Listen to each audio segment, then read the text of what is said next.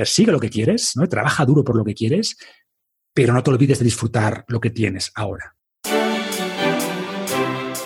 Hola, hola, soy Ángel Alegre, el creador de Vivir al Máximo, y quiero darte la bienvenida a un nuevo episodio de Una vida a tu medida, un podcast para aquellas personas que sienten que la vida es una gran aventura llena de posibilidades y que han decidido crear su propio camino en vez de conformarse con una vida gris que no les llena. En este podcast encontrarás ideas, herramientas y sobre todo la motivación necesaria para construir una vida más libre, más congruente y en definitiva más feliz. En el episodio de hoy te traigo la segunda parte de la entrevista con Marcos Vázquez, el creador de Fitness Revolucionario, uno de los blogs más leídos en español sobre salud y fitness con más de 500.000 lectores mensuales y también el autor de 7 libros sobre alimentación y ejercicio de los cuales ha vendido ya más de 40.000 copias. En la primera parte de nuestra conversación, que fue el episodio anterior del podcast, el episodio número 6, Marcos y yo hablamos sobre su carrera como consultor, sobre fitness revolucionario y sobre las decisiones poco convencionales que ha tomado en su negocio y que le han llevado a tener tanto éxito. Si no has escuchado todavía este episodio, te recomiendo que lo hagas porque te va a ayudar a conocer mejor a Marcos y te va a dar el contexto necesario para sacarle el máximo partido a esta segunda parte, que como verás es mucho más filosófica. Y es que, entre otras muchas cosas, en este episodio hablamos de cómo desarrollar el pensamiento crítico para evitar dejarse llevar por lo que hace todo el mundo, cuál es la mejor manera de cambiar la forma de pensar de los demás y conseguir que se unan a nuestra causa, qué significa realmente estar sano o estar en forma, qué medidas implantaría Marcos en España si fuese elegido ministro de Sanidad o qué es el éxito para Marcos. Te aviso de antemano que es una conversación bastante profunda, sobre todo al principio, así que vas a tener que estar concentrado para poder seguirla. Pero si prestas atención, creo que te vas a llevar ideas muy importantes para crear una vida a tu medida con éxito. Y dicho esto, no te entretengo más y te dejo ya con la segunda parte de mi conversación con Marcos Vázquez.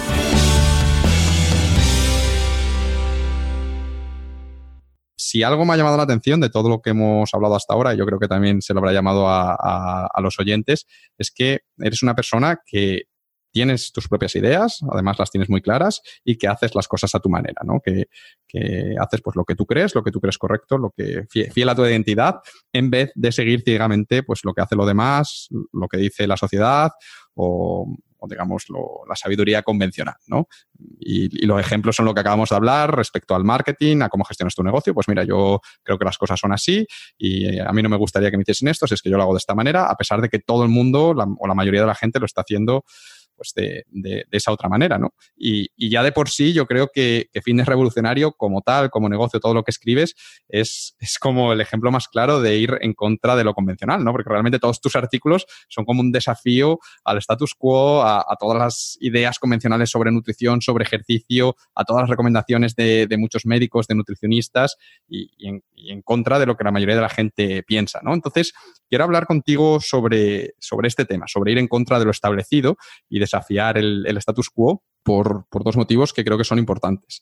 En primer lugar, porque, bueno, este podcast se llama Una vida a tu medida y creo que es un paso importante y necesario eh, de crear una vida a tu medida. De alguna manera ya, ya, implica ir en contra a lo que dicta la sociedad, ¿no? Es en vez de hacer lo que hace todo el mundo, en vez de hacer lo que la sociedad te dice que debes hacer, pues no vas a pensar qué es lo que es importante para ti, y vas a crear una vida que se ajuste a eso que es importante para ti. Entonces ya mm, necesariamente implica ir en contra del status quo. El nombre está genial, por cierto, no te lo había dicho. Gracias, me alegro que te guste. Y en segundo lugar, eh, porque creo que ir en contra de lo establecido no es nada fácil, ¿no? Y, y, bueno, tú ya eres un experto en esto, pero, pero joder, antes hemos estado hablando que durante 14, 15 años, tú mismo, eh, a pesar de que ahora ya tienes las ideas muy claras, pero durante 15 años estuviste siguiendo estas recomendaciones convencionales y, no te funcionaban, pero aunque no te funcionaban, tú te contabas a ti una historia que era, vale, es que mis, mis genes no son buenos, es que pues no le estoy dedicando suficiente tiempo y, no eras capaz de ver que, esto no, no, era lo correcto, que estas ideas estaban equivocadas, ¿no? Y entonces quiero empezar un poco por, por ahí, ¿no? Con, ¿Cómo podemos evitar que nos pase esto? ¿Cómo podemos evitar el dejarnos llevar por la corriente? Y eh, cómo podemos identificar cuando algo, a pesar de que todo el mundo a nuestro alrededor mm, lo sigue, lo hace así, lo da por cierto, pues nosotros ser capaces de darnos cuenta de, joder, pues esto no, esto no es así, aunque todo el mundo lo haga, esto está mal o esto es incorrecto y, detectar eso, ¿no? ¿Cómo, ¿Cómo podemos desarrollar esta habilidad o este, no sé, Vale, a ver, son varias preguntas. Estoy aquí ordenando mis ideas.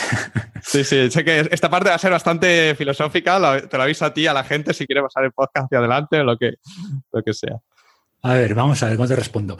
Yo diría, primero, que hay que diferenciar, ¿no? O sea, es decir, bueno, primero, el paso uno que decíamos antes para encontrar tu propósito, o sea, conócete bien es fundamental. Conócete bien, ¿vale? Paso uno, asumiendo que ya te conoces bien, que ya tienes una idea clara de, quién eres. Mm, es, es innegable que hay un ámbito de cosas donde no hay una respuesta correcta, no hay una verdad única, ¿vale? Tienes que entender que no hay verdades únicas, hay muchas opciones y sí creo que hay ciertos ámbitos donde sí hay mm, verdades más bien universales, ¿vale? O al menos ideas que en la mayoría de casos funcionan mejor que otras. Entonces, por ejemplo, en el tema este que, hablamos de crear una vida a tu medida, ¿vale?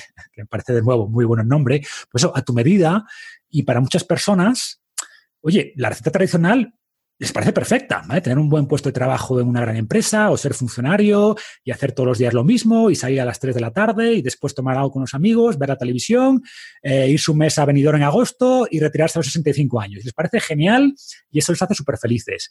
Perfecto, o sea, nadie debería decirles que eso es incorrecto, nadie debería decirles que están malgastando su vida, ¿vale? Quizá es lo que realmente quieren hacer, ¿no?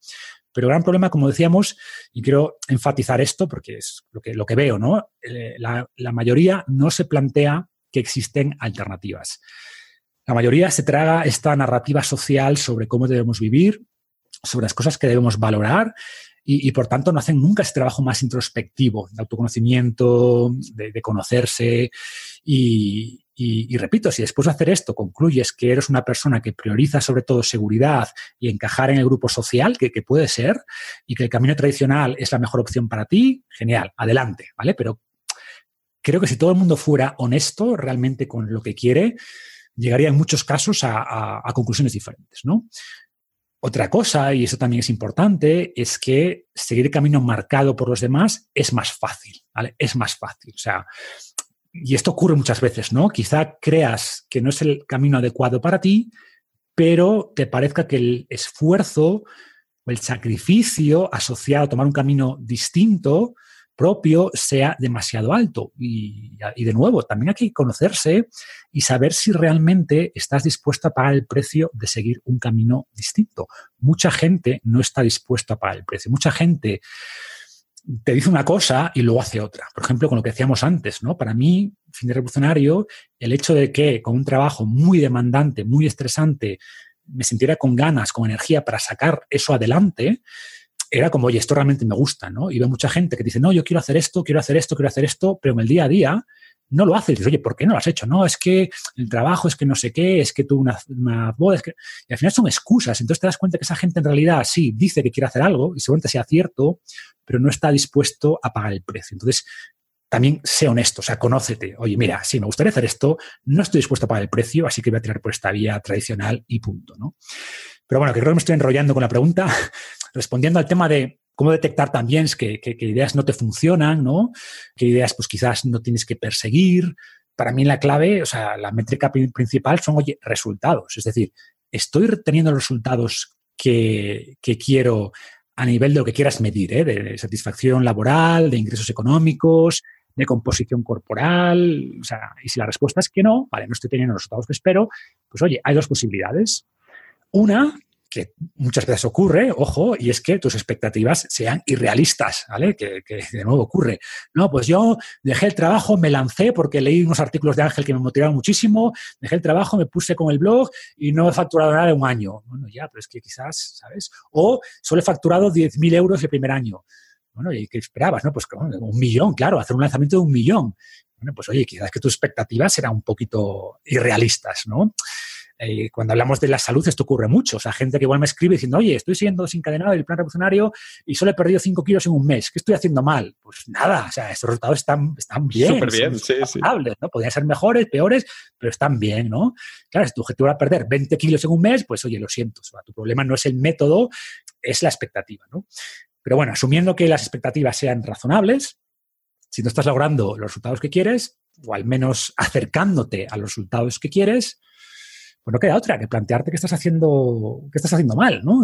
Y por tanto, pues oye, haz una, podemos hacer una auditoría honesta de tus acciones, de tus hábitos y ver si realmente, o sea, y ver dónde estás fallando. Algo estás fallando, pues tienes que hacer ese análisis propio, honesto, y a partir de ahí identificar puntos de mejora y aplicarlos.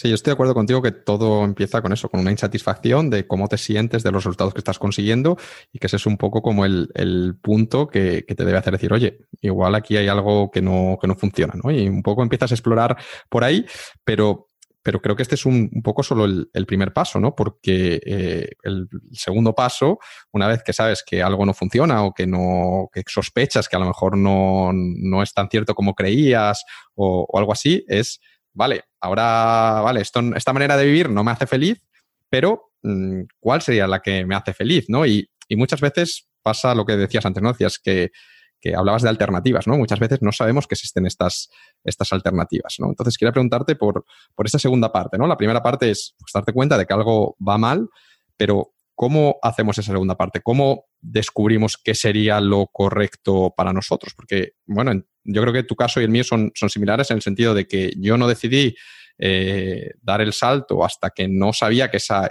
esa idea existía que esa alternativa existía hasta que no leí el libro de Tim Ferriss y sabía que esto era posible, pues no me puse a investigar sobre el tema y, hacer esto. Y, contigo un poco lo mismo, hasta que no te hizo el clic ese, viendo las, las estatuas estas de, romanos musculosos, pues digamos que no, no, dijiste, joder, pues a lo mejor esto no es así, ¿no? Entonces, ¿cómo, ¿cómo, podemos acelerar ese proceso en vez de dejar que sea pues, a manos del azar?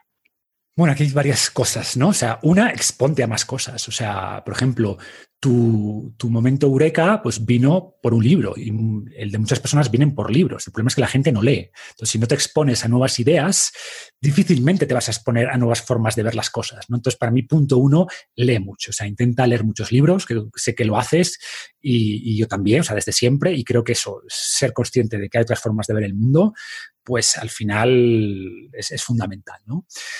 Después, creo que es súper importante no solo el conocimiento, que es lo que te dan los libros, sino aprender a, pensar, ¿no? desarrollar pensamiento crítico, que es algo que no se enseña ni en la escuela ni en la universidad.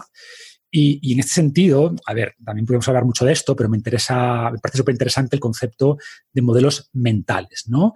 ¿Y qué son modelos mentales? Pues en el fondo son esquemas simplificados que nos ayudan a entender cómo funciona el mundo real y a evitar pues, los, los sesos cognitivos más, más comunes, ¿vale? Eh, entonces, existen modelos mentales generales y después, generales me refiero que aplican a cualquier cosa, y luego existen modelos mentales más específicos de disciplinas concretas, ¿no? Por ejemplo, tú hablabas ahora, Tim Ferris, el modelo este de ingresos pasivos, hija arbitraje no sé qué, es un modelo mental, es una forma, o sea, ¿cuál es el modelo mental tradicional? Pues oye, tú vas cobrando cada mes, ¿vale? De lo que eh, echas horas, cobras y luego tienes una pensión, ¿vale? Oye, que quizás no, que quizás puedes hacer las cosas de otra manera, construir activos, esos activos tienen rentabilidad, tú te sales de ese activo, en fin. Eh, habríamos, podríamos hablar mucho, yo no me termino de creer los ingresos eh, pasivos en el mundo de Internet, pero bueno, quiero decir que es un modelo mental, que, es, que es, no es perfecto, pero es una simplificación de algo que funciona. Entonces, cuando cambias tu forma de pensar, coño, que no solo echar horas y luego al final de mes un sueldo, sino que puedo construir esto, es un modelo mental nuevo, es una forma nueva de ver el mundo, ¿no? Pues esa misma idea, cada disciplina, como digo, hay modelos mentales que son aplicables a cualquier cosa y luego hay modelos mentales de cada disciplina. Entonces, ¿qué disciplina te interesa? Desarrolla modelos mentales para eso, ¿no? Por ejemplo, eh, modelos mentales, por, esto suena un poquito abstracto, voy a intentar concretarlo, ¿no? En mi caso, la salud. Pues hay muchos, pero, por ejemplo, yo filtro todo por tres modelos mentales. Uno es, oye, la evolución. Para mí la, evolución es un modelo mental, ¿no? O sea, si entendemos que somos el resultado de un largo proceso evolutivo, podemos evaluar muchas ideas, su mérito, en base a este modelo. Y uno de los problemas del enfoque actual es que ve al ser humano como algo que surgió de repente, de la nada, ¿vale? Casi como la creación divina, y por tanto nuestro pasado no es relevante. Y esto es un error, o sea, es muy relevante, ¿no? Por suerte, cada vez se le va, se le va dando más importancia a esto y ahora tenemos pues, biología evolutiva, medicina evolutiva, psicología evolutiva que explica muchas cosas que la visión clásica de la salud no, no te da. Punto dos, evidencia científica. De hecho, la ciencia mm, no es un conjunto de conocimiento, la ciencia es una forma de pensar. El famoso método científico es un modelo mental. Es una forma de ver los datos, ¿no? Cómo enfrentarte a ellos y de evitar los sesgos cognitivos tradicionales. repito, el método científico es un ejemplo, un buen ejemplo de un modelo mental, que tiene una aplicación en, todos los ámbitos. Un modelo mental general, de hecho. Y por último, y la, la, experiencia práctica, ¿no? que para mí es una combinación de los anteriores. ¿Por qué? Porque evolutivamente no todos somos iguales, o sea, evolucionamos en distintos entornos y por tanto hay personas que toleran lácteos y gente que no, gente que tolera más carbohidrato y gente que tolera menos. Eso está determinado en gran medida por tu evolución y al final ningún estudio en una población te va a decir nada sobre tu caso particular. O sea, tienes que experimentar. Esto aplica también a todo, tanto si estás cambiando de dieta como cambiando de vida. O sea, tienes que experimentar si eso se adapta a lo que tú realmente quieres.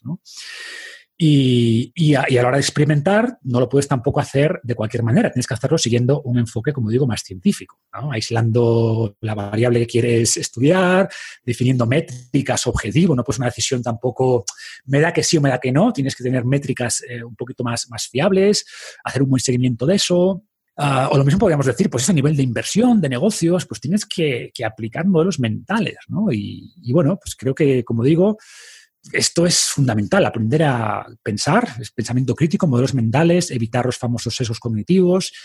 Y, ya a nivel más general, y también creo que aplica a todos los ámbitos, es buscar referentes. Para mí esto también es muy importante, buscar referentes y, o sea, por ejemplo, si alguien quiere vivir como Ángel, coño, pues tiene que leer tu blog, ¿no? Y tiene que exponerse a tus ideas y aplicar tus ideas. Entonces, creo que es importante eh, estudiar, seguir a las personas que admiras y, aplicar sus conocimientos y sus lecciones, ¿no? Creo que también es muy importante. Sí, lo que comentas de exponerse mm, a ideas diferentes lo veo fundamental, ¿no? Y respecto a lo que dices de leer, que un, solo añadir una cosa, de intenta leer libros que no sean el libro que confirma exactamente lo que ya crees, sino un poco libros que un poco desafíen a lo mejor lo que, lo que tú ya piensas o libros diferentes que hablen de, de una realidad diferente, de una manera de ver el mundo diferente a la que tú tienes, porque eso será un poco lo que te lo que te obligará a replantearte, oye, pues mira, existe esto, nunca lo había pensado, es esto para mí, es esto no para mí. Y eso, Ángel, eso es parte del pensamiento crítico. O sea, por ejemplo, tenemos un sesgo cognitivo que es el sesgo de confirmación. Tendemos a buscar información que confirma lo que ya sabemos y a descartar la que no. Pues eso es un sesgo cognitivo. Tienes que ser consciente de que los humanos tenemos ese sesgo. Y por tanto, cuando evalúas nuevo conocimiento, tienes que ser consciente de que pensamos así, que es un error, y por tanto, qué modelos mentales puedo utilizar para, eliminar esos sesgos. Y por tanto, lo que dices es, fundamental. Quiero preguntarte un poco más sobre, sobre este tema, ¿no? Porque hemos dicho, vale, hay que exponerse, hay que leer y demás, pero hay como el otro extremo, que sería el, vale, yo leo lo que sea, pero mm, como que todo lo que leo mm, me lo creo sin filtro, ¿no? Por ejemplo, eh, me viene a la mente, y pongo siempre ejemplos de salud porque es un poco mm, relacionado con tu blog, el documental este What the Health, que creo que se publicó el año pasado, que tú tienes un artículo un poco en tu, en tu blog porque causó mucho furor, mucha gente empezó a hablar de esto, la gente te preguntaba en el grupo de Facebook, Marcos, ¿qué piensas, qué, qué opinas de esto? Y al final tuviste que escribir un, un post, ¿no? Y este documental eh, pues hace afirmaciones pues que el azúcar es inofensivo porque viene de una planta, comer carne es igual de malo que fumar y, la manera más sana de alimentarse es seguir una dieta vegana, ¿no? Es un poco la solución que, propone este documental. Y para defender este argumento, pues aparecen doctores hablando, estudios y también un marketing muy bueno de, una madre sirviendo como un, perrito caliente con un puro dentro y así a sus hijas, ¿no? Entonces, eh, claro, tú ves esto y, y joder, si, si la tendencia, si estás como demasiado abierto, es como creértelo, ¿no? Y decir, hostia, esto es verdad, lo dicen los doctores, eh, veo el puro, tal, lo relaciono. Mm, tiene que ser cierto, porque si hay tantos estudios, si, si hay tanto, aquí sale el doctor explicándome esto, tiene que ser verdad, ¿no? Y, y claro, como ¿Cómo evitamos caer en, este otro error? Que sería como, ya te digo, el otro, el otro extremo, ¿no? Hay un extremo que es el como solo hacer lo que hacen los demás, y hay otro extremo que te pones como a, te expones a cosas nuevas, que está genial, pero si no tienes ese si no eres capaz de, saber qué es verdad y qué no, como que vas a ser engañado muy fácilmente y al final vas a ir como dando tumbos y creyéndote todo, ¿no? Entonces, ¿cómo, cómo sabemos si algo es cierto? A ver, y, sí. Sí, yo siempre digo que hay que tener la mente abierta, eso es importante, pero no tan abierta que se te caiga el cerebro, ¿no? Entonces, hay, que aplicar, pues eso. Pero es un buen ejemplo. Mira, vamos a aplicar, por ejemplo, antes te hablaba de tres grandes modelos mentales, ¿no? Vamos a aplicarlos. Vamos a hacer este, este ejemplo aquí en vivo. Vale, what the hell, ¿no? Nos dicen que lo ideal, que el ser humano, lo mejor para el ser humano, con diferencia, es una dieta vegana. Vale, apliquemos el prisma modelo mental 1, evolución, ¿vale? No conocemos ni una sola tribu cazadora-recolectora antes de la invención de la, civilización realmente que haya sido vegana. Ninguna, absolutamente ninguna. Todas eran omnívoras y todas tenían una buena cantidad de, unas más, unas menos, algunas llegaban al 80%, entre el 20 y 30, pero todas comían animales. Absolutamente todas. No hay ni un solo ejemplo de una tribu, como digo, una población ancestral vegana. Esto ya tiene que hacer sospecharte un poquito, ¿no? Punto dos, biológicamente, fisiológicamente, nuestra anatomía es muy distinta a la de un gorila. O sea, y no podemos alimentarnos únicamente de plantas en un entorno salvaje. No podemos, no tenemos las enzimas necesarias para digerir ese alimento. O sea, no podemos, te vas a morir, ¿no? Si comes como un gorila. Pensar, por tanto, que una dieta vegana es la mejor, no una posible, sino la mejor para el ser humano, pues sería equivalente a decir, no sé, que un león tiene que comer mucha fruta, eh, o que un gorila pues tiene que comer carne. Pues no, no, tiene sentido, ¿no? Desde un punto de vista, como digo, evolutivo. Y de hecho siempre digo que los zoológicos no alimentan a los animales a partir de ensayos clínicos. Simplemente ven, oye, ¿qué come este animal en la naturaleza, en su hábitat natural? Y le dan eso. Entonces, si el gorila come hojas, le dan hojas, y si el león come carne, le dan carne. Y los humanos no somos una excepción. Por tanto, si tú miras lo que comemos en la naturaleza, verás que comemos plantas y animales. Y por tanto, esa es la dieta que mejor nos viene, ¿no? Y de hecho es que hay incluso nutrientes como la vitamina B12, que antes la mencionaba, que es que ni siquiera la podemos producir. Entonces, eh, y no, no, está en ningún producto vegetal. Entonces, por, por definición, ya algo falla ahí, ¿no? Punto dos, hablábamos de estudios y bueno, es cierto que esta parte es mucho más difícil. ¿Por qué? Porque para entender esto, para debatir de estudios, tienes que haber desarrollado ese mapa mental que es el, ese método científico. La mayoría de personas no saben de qué va esto, ¿no? Y por tanto, no van a poder eh, debatir bien en base a estudios y, por ejemplo, es cierto, y en este documental mencionan varios estudios, que indican que una dieta vegetariana se asocia con beneficios para la salud, ¿no? Por ejemplo, pues menos tasas de algún tipo de cáncer o menos tasas en algunos casos de enfermedad cardiovascular. Y ahora, esto es cierto, pero ¿cuál, es el problema? Que ellos lo plantean como, ah, ves, por tanto la dieta vegana es la mejor. ¿Y qué ocurre aquí? Pues que hay muchos sesgos, ses, sí, sesgos hay un sesgo, por ejemplo, que se llama de cherry picking, ¿no? que es lo que tú decías antes. Tiendes a darle más importancia a los estudios que confirman lo que tú crees. Los demás lo desechan. Eso hacen en el, en el documental. Los estudios que saben lo que a ellos les gusta, ahí lo tienes. Los que no, los ignoran. Esos no existen. ¿no? Y, y, también el problema es que muchos de estos estudios son observacionales, es decir, que encuentran asociaciones pero eso no implica causalidad, ¿no? Correlación no implica causalidad. Es otro modelo mental que tenemos que, que meternos en la cabeza. Entonces, ¿qué ocurre?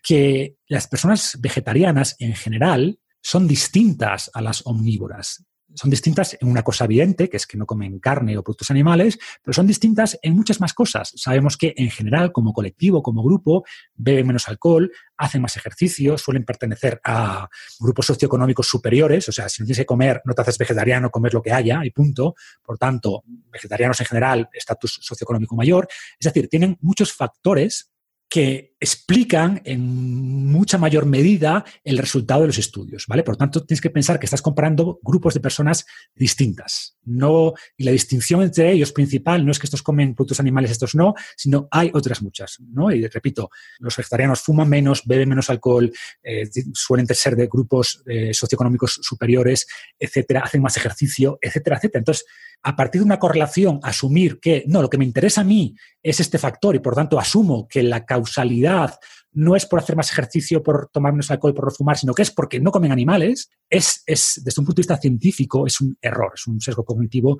eh, fuerte, ¿no?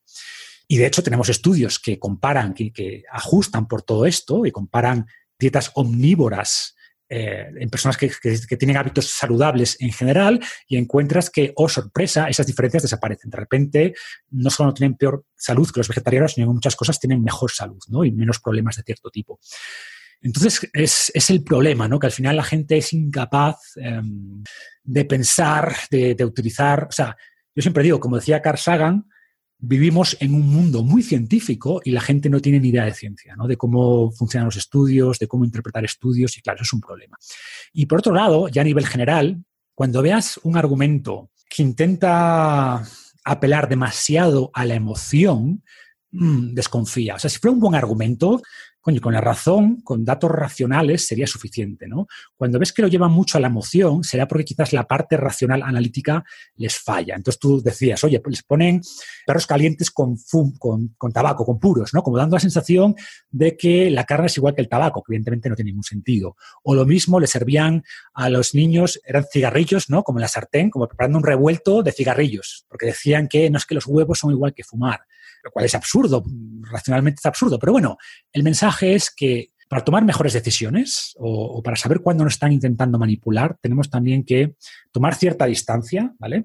Dejar la emoción a un lado y preguntarnos si lo que dicen tiene sentido, si la evidencia que presentan racionalmente, no emocionalmente, racionalmente y analíticamente es sólida, ¿no? Y de hecho, pues eso, cuando, cuando empiezas a ver esto, eh, pues, pues te das cuenta de que ni, tiene sentido desde un punto de vista evolutivo, ni los estudios dicen lo que ellos dicen que, representan, porque están, como digo, confundiendo muchas cosas de manera intencionada. Y cuando apelan tanto a argumentos emocionales, pues ya te das cuenta de que, de nuevo, que si probablemente se agarran tanto la emoción es porque están débiles en el, en el lado de la parte analítica y deberíamos tomar decisiones principalmente en base a, la razón, ¿no? Y no tanto a, la emoción o lo que nos hace sentir ese, ese documental en concreto. Entonces, bueno, para mí es esto, ¿no? Es desarrollar estos modelos, y creo que hemos hecho un ejemplo ahora sí en vivo, ¿no? De, oye, pues cómo podemos utilizar estos filtros mentales que decía, estos modelos mentales, para, para hacer una crítica de, en este caso, de un mensaje como el de What the Health. Sí, eh, me, ha venido a la mente mm, en el libro de, Scott Adams, justamente el de Dilbert que mencionabas antes. Scott Dinsmore, ¿no? Scott Dinsmore. No, Scott Adams, Scott Adams. El, Creo que sí. El de, sí, el de Dilbert. Eh, y en un libro que se llama, que es así un poco como de más de desarrollo personal, que habla cómo fracasar en casi todo y en así triunfar. No sé si, si te lo has leído. Al principio, justo, él habla presenta su modelo mental para saber si algo es cierto o no. Y, y, tiene como varios puntos, ¿no? Y hay algunos que el primero creo que es como, ¿tiene sentido? Lógico, como ese es el primero. Hay otro en plan también que dice, eh, tu experiencia con esto es que es verdad o no, ¿no? Por ejemplo, en el caso de, la dieta, ¿no? Pues tú dijiste que probaste a seguir una dieta así, tú te sentías peor. Entonces, esto también pues, te ayuda a entender si algo es verdad. Eh, pues también hablaba de, temas de estudios científicos y tal. Me parece, él es su modelo, que antes que hablamos de modelos mentales, pues él tiene este modelo mental que tú pues lo puedes utilizar pues para ti, para porque es lo bueno de los modelos mentales, ¿no? Que los puedes coger y, utilizarlos tú. Entonces yo creo que todo el mundo debe hacer ese esfuerzo, ¿no? De, leer un poquito más de esto, y hay varios libros que podemos luego, si quieres, eh, comentar, y ir refinando este portfolio, por así decirlo, de modelos mentales. Y, y a la larga, pues lo que desarrolla es una capacidad de, o sea, te ayuda a ver el mundo, a procesar el mundo y en el fondo a tomar mejores decisiones. Si quieres comentar los libros, me parece interesante, así si te ha venido a la mente algún libro, pero si no, luego se nos va a olvidar. Mira, ahora yo, por ejemplo, recomiendo dos, lo que pasa es que no son fáciles de conseguir porque creo que no están en digital eh, y, luego depende de, qué, ¿no? Por ejemplo, a nivel general, de modelos mentales generales, hay uno, no sé si conoces, eh, a ver si no digo mal el título, que es... Em, Wisdom from Darwin to Munger. Ah, sí, sí, lo tengo, lo tengo. Ese es, para, como introducción general, lee este, le diría a la gente, ¿no? Y luego ya depende. Por ejemplo, gente que quiera, en el mundo de inversión está el Charlie's Almanac, que es el libro de Warren Buffett con Charlie Munger, y es eso, es decir, oye, ¿quieres aprender a invertir? pongo este ejemplo porque sé mucha gente en tu audiencia está en este mundo, ¿no? De las inversiones, etcétera. Pues al final te da, y no solo para inversión, es para negocios en general, ¿eh? ¿eh? por ejemplo, ¿qué modelos mentales utiliza Warren Buffett y Charlie Munger, Charlie Munger, que para quien no los conozca, pues son dos de las personas más ricas del mundo, los mejores inversores del mundo, cuando van a comprar un negocio? Oye, pues tiene un foso de protección, tiene tal, tiene tal, y hacen como eso, aplican modelos mentales para poder saber si ese negocio es bueno o no. Entonces, por ejemplo, estos dos libros sobre todo el de Wisdom, pues creo que es un buen punto de introducción a este concepto de los modelos Voy a añadir un tercero, si me permites, que es el de Principles, de Ray Dalio, que no sé si lo has leído. Y, el libro va de esto, él, como él te cuenta como... Mm, sí, sí. A ver, el único problema, para mí el libro de, Principles quizás está demasiado... Lo veo muy bien para gente que se mueve en el mundo corporativo, ¿no? Oye, cómo tomar mejores decisiones en un, en un mundo, evitar las que las jerarquías influyan, tal lo veo muy bien para ese mundo, me gusta más el de Wisdom como a nivel más general para la vida, ¿no? Sí. Pero desde luego, si estás en el mundo corporativo o diriges un grupo de personas y tal, el de, el de Principles es muy bueno. De hecho, el de Wisdom empieza el primer, el primer capítulo, te explica cómo funciona el cerebro y Exacto. cómo empieza por, por la biología, ¿no? Porque él dice como que esto es el. Estamos, somos biología, entonces tienes que entender esto para luego entender lo que te voy a contar. Lo que te voy a Bueno, dar. recomiendo, ahora que uno me viene a la cabeza, porque lo estoy leyendo ahora, no lo he terminado, pero me está gustando mucho, que es el de Mistakes Were Made, ¿no? No sé si te suena. No, este no lo, no lo conozco. Eh, habla de por qué, el título es un poco jocoso porque nos cuesta mucho reconocer los errores, ¿no? Por tanto, cuando alguien dice, oye, ya no puedo aguantar, claramente nos hemos equivocado, no, no decimos me equivoqué, decimos se cometieron errores, ¿no? Mistakes were made, como en sentido de, bueno, se cometieron errores así en general. Eh, y habla un poco de por qué cometemos errores, de por qué eh, tomamos malas decisiones, de por qué una vez hemos tomado una decisión que a veces puede ser totalmente aleatoria, luego nos encerramos en nuestras posturas. Entonces, también es otro libro interesante, pero bueno, que hay muchos. Luego, si, si hay interés en la audiencia, podemos, me comprometo a hacer una recopilación de 10 o 15 que, que puede ser un buen punto de partida. Vale, genial. Vale, vamos a continuar hablando un poquito más de esto de desafiar la status quo y ahora quiero hablar de, de qué es lo que pasa cuando vas en contra de lo, de lo normal, ¿no? De lo, de lo que hace la mayoría de la gente, ¿no? Y, y lo que suele ocurrir, pues que creo que antes hablamos un poco de esto, ¿no? Que cuando tú te pones eso a, a comer tres huevos, llegas allí, te preparas tres huevos, como que tu madre te ve y te dice, hijo, ¿qué haces comiendo tres huevos? Que eso te es malísimo, eh, no puedes tomar más de cinco por semana, lo que sea, te va a subir el colesterol, tal, que el otro día lo vi por la tele, ¿no? O yo que sé, vas sin, yo cuando que voy mucho a entrenar sin desayunar, que, que me gusta, es- me, me encuentro como más, más ligero, pues que, ¿cómo que has ido sin entrenar sin desayunar? Pero estás loco, ¿cómo, cómo vas a hacer esto? Y, quería preguntarte que, que, bueno, que cómo es la, cómo lidias tú, cuál es, en tu opinión, la mejor manera de lidiar con este tipo de, de situaciones, ¿no? En las que incluso a veces la gente te ataca al ver que haces algo distinto a lo normal o distinto a lo que llevan haciendo ellos toda su vida, ¿no? Porque yo creo que de alguna manera, eh, al hacerlo tú de esa manera, como que como de alguna manera le estás diciendo, tú lo estás haciendo mal, ¿no? Como llevas toda tu vida haciéndolo mal, ¿no? Entonces hay gente que, que se siente atacada y te quería preguntar eso, pues ¿cómo evitamos que las personas se sientan atacadas? Porque tú posiblemente no, no- no tienes ninguna intención de atacar a nadie y, y cómo, cómo gestionar esta situación para que esa presión social no nos pueda y que digamos, vale, venga, pues me, me apetecían los huevos, pero me hago un sándwich de jamón y queso. A ver, siento decirte, Ángel, que no tengo, la, no tengo la respuesta universal. Así que si alguien tiene una mejor propuesta que la mía, soy todo oídos, porque no es fácil, no, no es nada fácil. ¿no? A ver, yo creo que también depende del contexto. ¿eh? O sea, yo creo que, que hay veces que, que, la mejor estrategia es no decir nada, ni decir que sí y ya está, y ir a tu bola, ¿no? O sea, eh, pero bueno, asumiendo que eres una persona que, que quizás sea receptiva, decir, oye, esta persona parece que no se siente atacada, sino que está dispuesta a aprender. Oye, ¿por qué haces esto? ¿no? Si ves que le interesa el tema, y a riesgo de sonar muy repetitivo, vuelvo con mis modelos mentales. O sea, primero cuando te dicen, oye, pues eh, eso, comer los huevos, tantos huevos te van a matar, o no puedes entrenar eh, sin haber comido, ¿no? Que son los ejemplos que dabas, pues dile, oye, eh, analogía evolutiva, ¿tú crees que nuestros ancestros vigilaban los huevos que comían? O, que les daba un poquito igual, ¿sabes? Eh, que decían, no, esta semana ya he ido a robar huevos a dos nidos, así que no puedo ir más, no vaya a ser que, que me dispare el colesterol, ¿no? O en el caso de entrenar sin desayunar, pues tú crees que desayunábamos antes eh, cereales con leche desnatada antes de salir a cazar? ¿O que era precisamente el hambre lo que nos motivaba a salir a cazar y que por tanto estamos muy bien adaptados a movernos con el estómago vacío? ¿no? Dicho esto, paso dos, si veo que son receptivos, dicen, bueno, sí, puede que tengas algo de razón, que no tenga tanto sentido esto. Bueno, pues les digo, mira, y además, pues oye, yo sé de esto, y mira, te puedo pasar estos estudios o directamente artículos, en el fondo son una forma de, sintetizar esa información de los estudios para que eches un vistazo, ¿no? Y, y parece que, tenemos muchos estudios donde indica que no por comer más huevos se eleva el colesterol, salvo un, grupo muy pequeño de personas, y no solo eso, sino que el perfil lipídico mejora. Por tanto, todo apunta a que esto, esta visión tradicional es equivocada. Y por último, pues, eh, que tú lo mencionabas también el caso de Scott Adams, es, oye, pero no me creas a mí, ¿vale? Es la típica estrategia de, de, vendedor de coches usados, ¿no? Es decir, oye, pruébalo, te lo llevas, lo conduces un mes y me cuentas. Pues eso, oye, mira, prueba, ¿vale? Busca esa experiencia personal y hazte, pues eso, un revuelto de huevos en vez de tus cereales con colacao y en un mes me dices si te has perdido grasa, sin mucho esfuerzo y si te sientes mejor, ¿no? A ver, ¿qué ocurre? Pues lo que decía, o sea, que al final la mayoría de personas no te hacen ni caso, ¿no? Pero, oye, hay casos donde sí, o sea, hay mucha gente que sí, y que deciden probar y cambiando, pues eso, solo el desayuno, por seguir con este ejemplo, pues resulta que pierden peso fácilmente, que se encuentran mejor. y dicen, coño, pues me has cambiado la vida, ¿no? ¿Qué ocurre? Que en la mayoría de casos las personas no te van a hacer caso y van a seguir con sus creencias y ya está. Y hay que saber vivir con eso. O sea, no tengo otra respuesta. Hay que saber vivir con eso, saber que no puedes salvar a todo el mundo.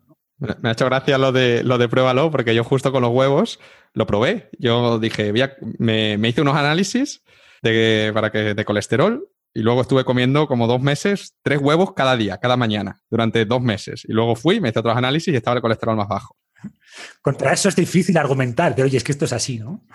Pues digo, por lo menos a mí me, funcionó, ¿no? Así es que continué. Vale, ya para terminar sobre esto de ir en contra del, status quo, has dicho antes que, habrá a veces gente que, tú mm, le comentas tus ideas y no te escuchan, ¿no? Y siguen a, lo suyo. Eh, ¿Tú esto, dado que tu objetivo es como llegar al máximo número posible de gente, como un poco cambiar la, manera en la que funciona todo este tema, las creencias que tiene la gente respecto a nutrición eh, y ejercicio y demás, ¿cuál es tu estrategia para para convencerles, ¿no? Porque ahí ya no estamos hablando, antes hablábamos un poco de, vale, yo me hago la tortilla de los huevos y a lo mejor alguien me pregunta o se enfada, pero ahora tú activamente, un poco tu, propósito, hablábamos antes, que es el que esto llegue a más gente convencerles de que tus ideas son las correctas y, que lo que estaban haciendo pues no es lo mejor para ellos, ¿no? ¿Cuál es tu, manera de, enfocar esto? Eh, ¿Haces lo que has comentado antes de decir, bueno, yo voy a contar mis ideas y no voy a intentar convencer a nadie, como cuando estén preparados ya me escucharán? ¿O, de una manera activa intentas cómo hacer ese, cambio? Y si lo haces de una manera activa, ¿cómo, lo enfocas? ¿Cómo conseguimos que alguien que piensa de una manera, que lleva toda su vida pensando de una manera, esté abierta o más abierta a, escucharte y a darle una oportunidad a esta idea diferente? Como te decía, si alguien tiene mejores respuestas, que, nos lo diga, porque yo no tengo la respuesta, ¿vale? A ver, yo creo, si lo llevamos al terreno del marketing, o sea, creo que tu mensaje nunca va a llegar todo el mundo. Y de hecho, si llega todo el mundo es un mensaje malo en el sentido de que ya será algo que es tan evidente que no va a ser novedoso y por tanto es un mal mensaje. Entonces, tienes que partir de la base que tu mensaje no es para todo el mundo y estar ok con eso y estar y no, que, no te, que no te quite el sueño. Es decir, oye, mi mensaje, hay gente que lo va a entender, gente que no lo va a entender y ya está. Entonces, voy a dedicar el tiempo a la gente que lo va a entender. Los que no, lo siento, no puedo salvar a todo el mundo. ¿no? Y creo que eso es importante. Y hay mucha gente que, que, cree, o sea, como yo soy tan de divulgar, estoy divulgando, pues creen que voy evangelizando por la calle, que con la gente que tal. Y no es cierto. O sea, cuando me junto con amigos y piden cualquier cosa, no les digo, oye, que sepas que eso que estás pidiendo. No, a ver, quizás cuando están conmigo se cuidan un poquito más, ¿no? Les da como un poquito de vergüenza. Y yo digo, oye, que no, que no te voy a cuestionar, ni te voy a decir nada. O sea, no vamos a hablar de salud, ¿vale? O sea, yo no voy evangelizando por la calle, porque creo que no hay que hacerlo. Creo que es una. Eso que te digo, que hay gente que va a entender tu mensaje y si te conocen, pues, eh, y están expuestos a él, pues seguramente hayan adaptado ciertas cosas y gente que, que no y que, y que ya está. Y no hay que darle tampoco muchas vueltas. ¿eh? y sé que es frustrante porque además cuando hablamos de un tema tan importante como la salud, pues mucha gente me dice, coño, pues yo he mejorado muchísimo y quiero que mis padres o mis hermanos o mi esposa, fíjate, hay muchas parejas que se han roto, que se han roto por mí. Por un lado me siento mal porque, mira, yo cambié de hábitos, mi pareja no, vimos que esto era inviable y rompimos, ¿no? Y ocurre mucho, hay muchos divorcios por fin revolucionario, ¿no? Y lo entiendo, o sea, a mí me costaría vivir con una persona que no comparta aspectos para mí tan importantes, que porque no es un hobby, es, es, como veo la vida, ¿no?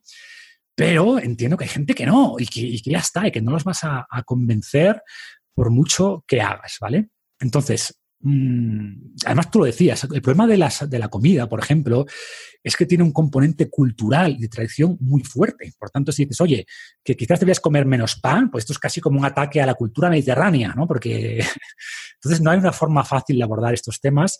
Yo al final lo que recomiendo es, oye, lidera con el ejemplo, lo decíamos antes, ¿no? Si la gente te ve mejor, ve que has perdido peso, o que tienes la piel mejor, o que te has curado una enfermedad, que mucha gente se ha curado, enfermedades que, que las pastillas y los fármacos y, todo esto no les daban respuesta y con la alimentación y ejercicio y hábitos de vida han, mejorado muchísimo o se han curado. Cuando la gente ve eso de su entorno, digo, ostras, igual, está, igual no está loco este tío, igual tiene algo de razón y hay que hacer un poquito más de caso, ¿no? Eh, entonces creo que con tu experiencia, compartiendo tu experiencia, cuando la gente te pregunte, sin tampoco intentar evangelizar, es la mejor opción para tampoco volverte loco. Y mucha gente se va a sumar en mayor o menor medida, pero tienes que entender que la mayor parte de la gente no. ¿vale? Esto es una regla universal del comportamiento humano. Funcionamos así. Y de nuevo, tienes que entender esto eh, y tampoco insistir más de la cuenta, porque es donde la gente puede sentirse atacada y al final lograr justo lo contrario, ¿no? Que haya una, una respuesta, una reacción hacia el otro lado. Ah, pues sí, pues mira, yo me como los donuts que quiero y no me pasa nada.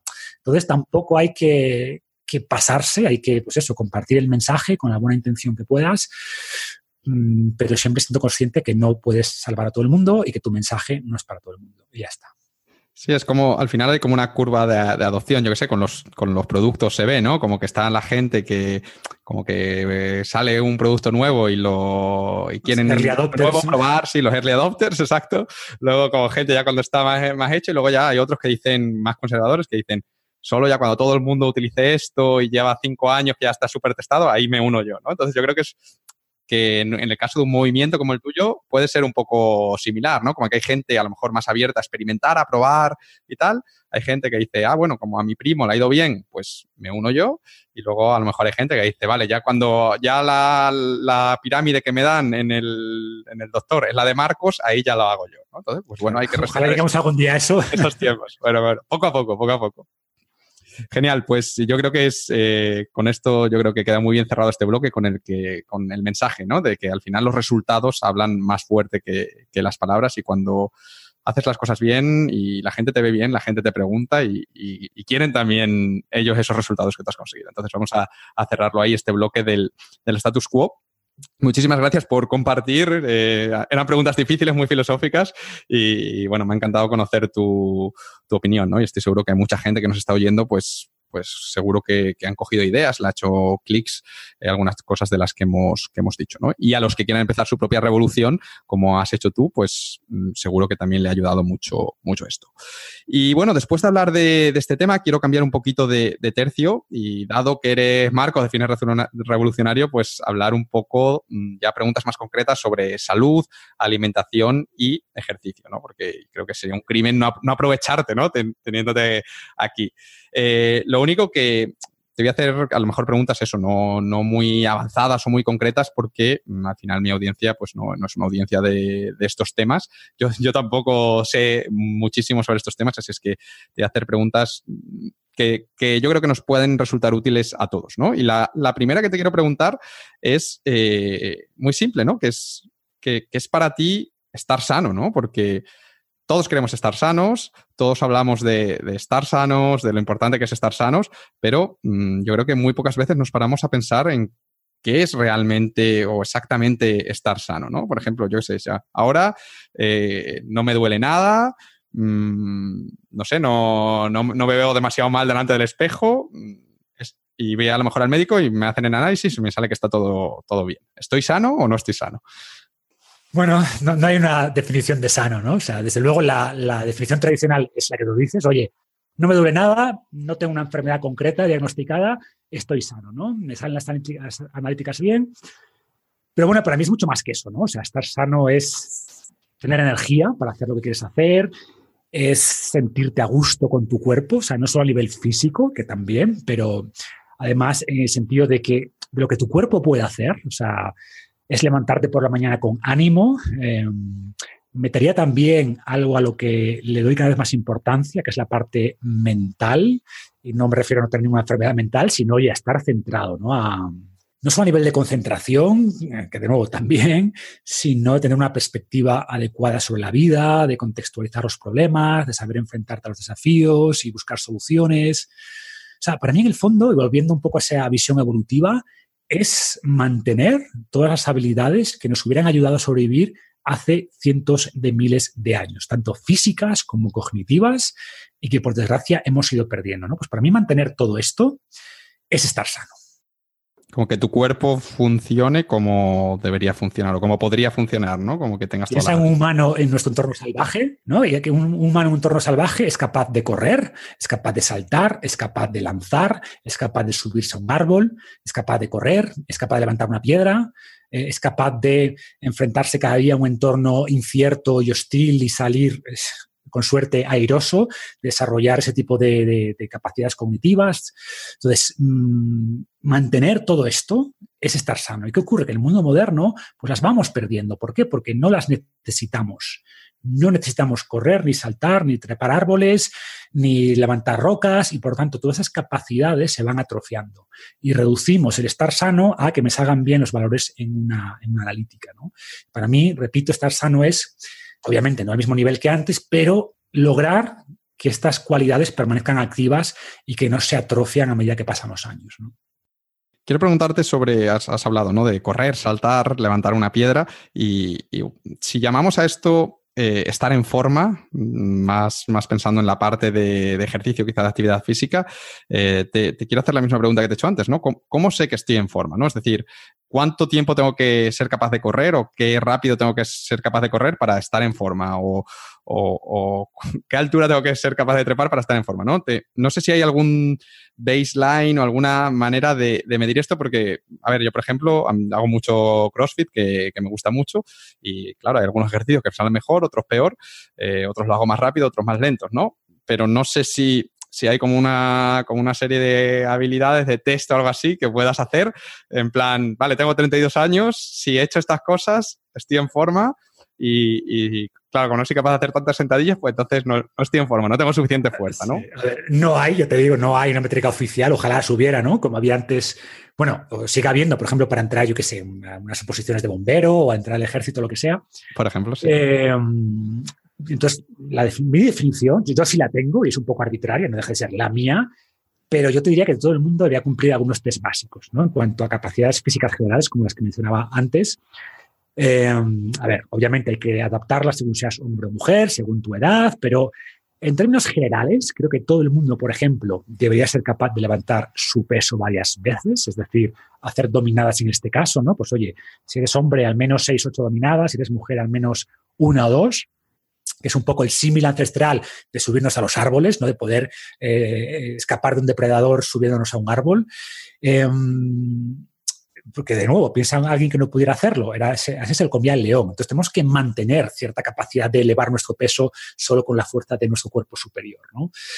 Después, eh, en cuanto a levantar peso, pues también, eh, y por ejemplo tengo métricas para peso muerto, sentadilla, pero por ejemplo peso muerto, que es el movimiento quizás más sencillo, pues todo el mundo debería ser capaz de levantar al menos 1,5 veces su peso corporal. O sea, si pesas 70 kilos, deberías levantar no voy a hacer una piedra que es más difícil, pero una barra con 100, 140 kilos, ¿no? 1,5, dos veces tu peso. Em, otra capacidad que hemos olvidado es la velocidad. O sea, yo soy fan de incorporar alguna sesión de sprints a máxima velocidad, pues una vez a la semana, cada dos semanas, al menos una vez al mes. Y esta capacidad, que fue esencial en nuestra supervivencia, es algo que rara vez vemos. O sea, muy rara vez ves a alguien correr a toda velocidad. Ves a alguien trotar, jogging, pero un sprint a toda velocidad muy raro, ¿no? Y de nuevo, es algo que evolutivamente hacíamos con frecuencia. Oye, para dar caza a un animal, para escapar de un animal o de un enemigo. Entonces también creo que deberíamos trabajar esto, ojo, poco a poco, porque como llevamos tanto tiempo sin hacerlo, es lesivo, porque aplicamos mucha fuerza a un sprint. Pero creo que una métrica para alguien sano, pues oye, de menos de 50 años, por decir algo, pues debería ser capaz de correr 100 metros en, 15, 16 segundos, ¿vale? Pone un par de segundos más en el caso de mujeres. Saltar es algo que tampoco vemos hacer a casi nadie en los gimnasios, que es para mí una, la mejor expresión realmente de potencia, ¿no? Y deberíamos ser capaces de sortear un obstáculo, pues oye, que esté, ponle a la mitad de la cadera al menos, ¿no? De saltar eso. Y bueno, pues así podría seguir, ¿no? Y de hecho tengo un artículo que luego si quieres te paso y lo ponemos. Ah, sí, sí, lo podemos, me lo pasas. En algunos test adicionales, pero va por ahí. En el fondo es pues oye, de una mínima fuerza, una mínima resistencia cardiovascular también, eh, potencia, velocidad. Y en el fondo, para mí, todo esto es lo que yo llamo un cuerpo funcional, que sería el equivalente a un cuerpo sano, ¿no? Y por desgracia, eh, las personas están muy lejos de estos criterios mínimos. ¿vale? Y no hablo solo de personas sedentarias, que es por supuesto, pero incluso si tú vas a las personas que van religiosamente al gimnasio, te diría que las la mayoría no son capaces de hacer esto. Yo probablemente no era capaz de muchas de estas cosas a los 25, ¿sabes? No hacía nunca dominadas. O sea, iba al gimnasio y hacía así, me sentaba, pero no hacía dominadas. hacía la máquina esta de... Claro, nunca sprintaba, nunca saltaba. Hacía la maquinita lo que tocaba. Entonces, incluso personas que creen que están en forma porque van al gimnasio y tienen incluso cierto desarrollo muscular y tal, no serían capaces de superar muchos de estos test básicos, pues porque son cualidades que no utilizamos, ¿no? Y, el gimnasio es, a ver, es mucho mejor ir al gimnasio que no ir, desde luego, pero no deja de ser un pobre sustituto de esas, de esas eh, capacidades básicas que realmente son las que tenemos que, mantener. Yo, yo, me di cuenta de eso, de que no estaba en forma. Yo iba al gimnasio y escuché hablar de CrossFit en, Estados Unidos y fui como a la clase esta inicial de prueba, ¿no? Entonces te explican un poco en qué consiste, cuál es la diferencia, tal. Y el tío propuso como un, un workout en plan 10 minutos. Era como, era, era como muy básico. Si era como correr 100 metros y luego hacías eh, 5 dominadas, 10 flexiones y 15 sentadillas sin peso ni nada. Yo lo vi 10 minutos, esto es súper fácil.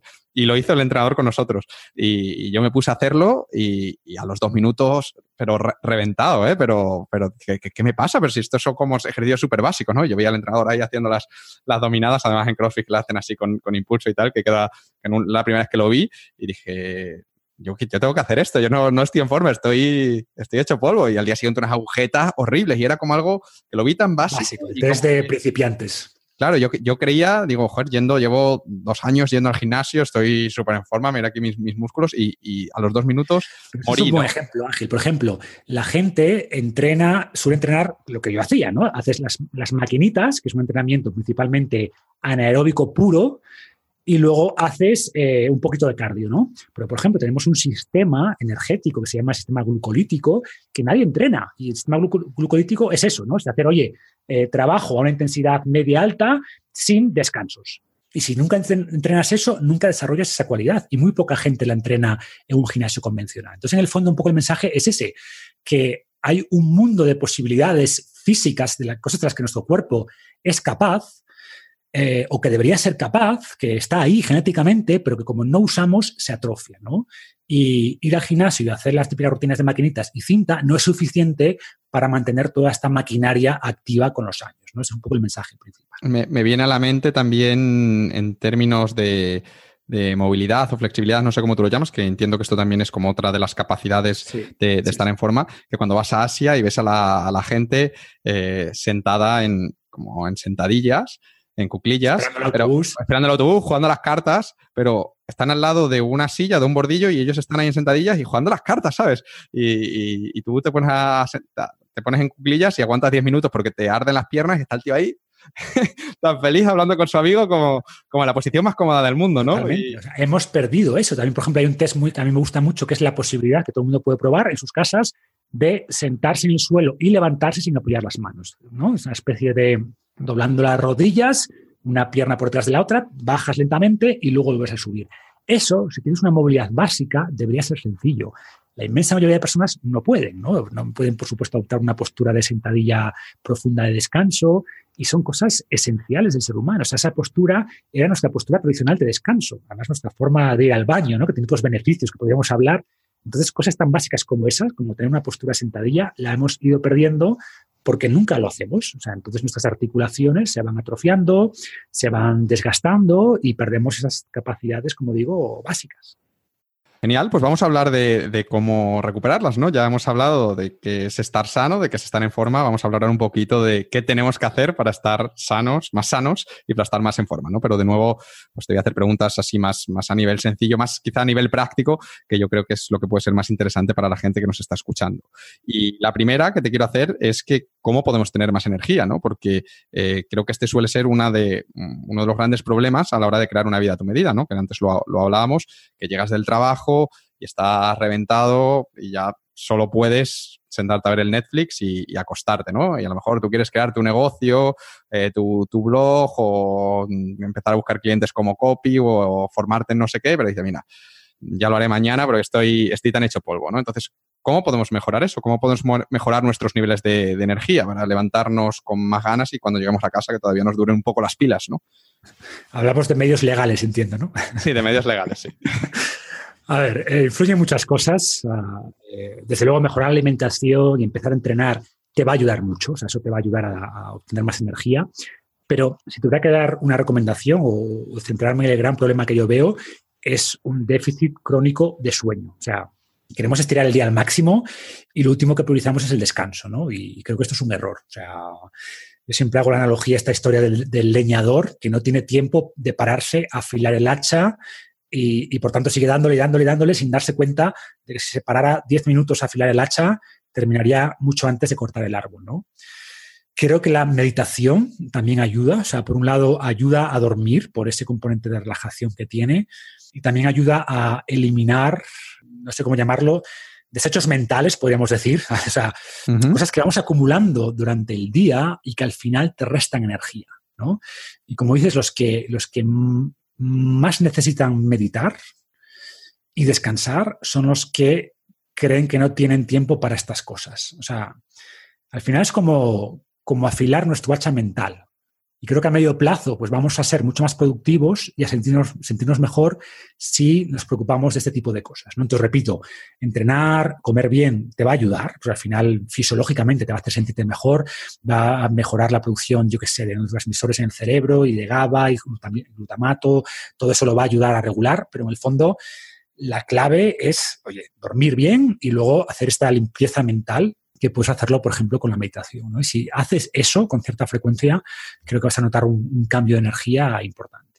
Genial. Eh, vamos a hablar ahora de, ejercicio, que también es una de las cosas que, la gente no hace por, falta de tiempo, ¿no? En este caso.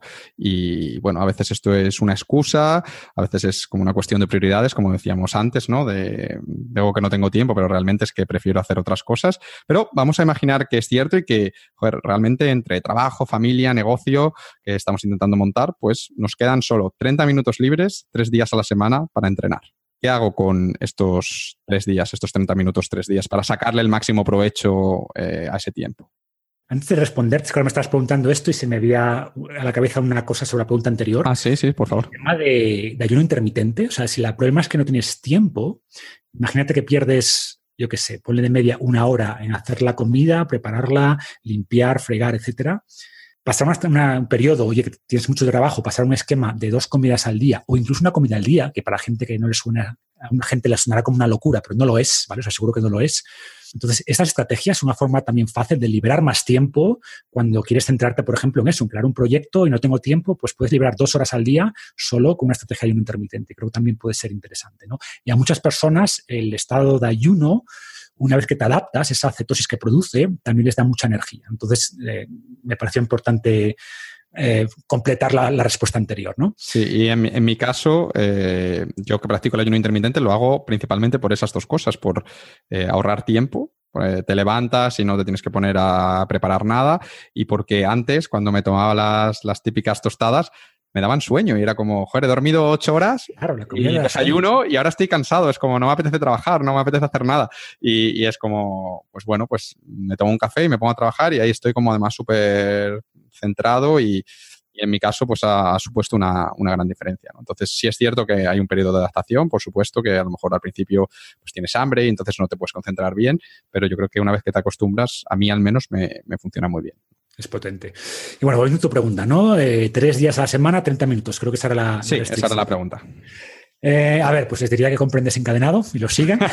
es verdad, dura, dura 30 minutos. Sí. Eh, pero bueno, más allá de la cuña publicitaria, a ver, creo que sí creo que todo el mundo debería entrenar o aprender, al menos aprender, no creo, no, no, digo que sea el único entrenamiento para todo el mundo y por eso tengo otros programas, pero todo el mundo debería aprender a entrenar con su propio cuerpo. O sea, porque, a ver, si sales de la oficina a las 8 y piensas en que tienes que ir al gimnasio, aparcar, cambiarte, volver a casa, no sé qué, preparar la cena, pues es muy probable que digas, mira, voy a casa y ya está, ¿no? O, o, lo mismo si tienes que hacer todo a primera hora, ir al gimnasio, tal. Entonces, si sabes entrenar con tu propio cuerpo y sabes, pues eso, cómo coordinar, o sea, cómo combinar ejercicios básicos, cómo irlos haciendo más difíciles, cómo, eh, cómo progresar de alguna manera, cómo ir trabajando todas esas capacidades físicas que decíamos antes, ¿no? Para lograr ese cuerpo funcional, ese cuerpo atlético, pues es mucho más probable que saques esa media hora antes de desayunar o después de llegar a casa, eh, antes de preparar la cena. Y es que realmente es eso, o sea, son 30 minutos tres veces al día y con eso es suficiente. Tres veces a la semana, es suficiente, ¿vale? A ver, si puedes hacer más, mejor, ¿no? Pero, y esto lo quiero resaltar, hay mucha gente que dice, no, es que tengo tan poco tiempo que seguro que tres veces a la semana, media hora, no sirve para nada. Como si no sirve para nada, pues ya ni me esfuerzo. Y no es cierto, o sea, lo que nos dicen los estudios es que, bueno, el sedentarismo mata, eso es un hecho, pero además que el beneficio de incluir aunque sea eso, o sea, hora y media en total a la semana, dos horas, ponle, reduce el riesgo de las principales enfermedades crónicas pues un 30-40%, solo con esa dosis de ejercicio, que es muy poquito, ¿no? Y repito, si haces más, mejor, pero, pero el mensaje, y sé que tu audiencia es mucho de, de eficientar, ¿no? Buscar siempre el famoso Pareto, maximizar los resultados con la mínima inversión.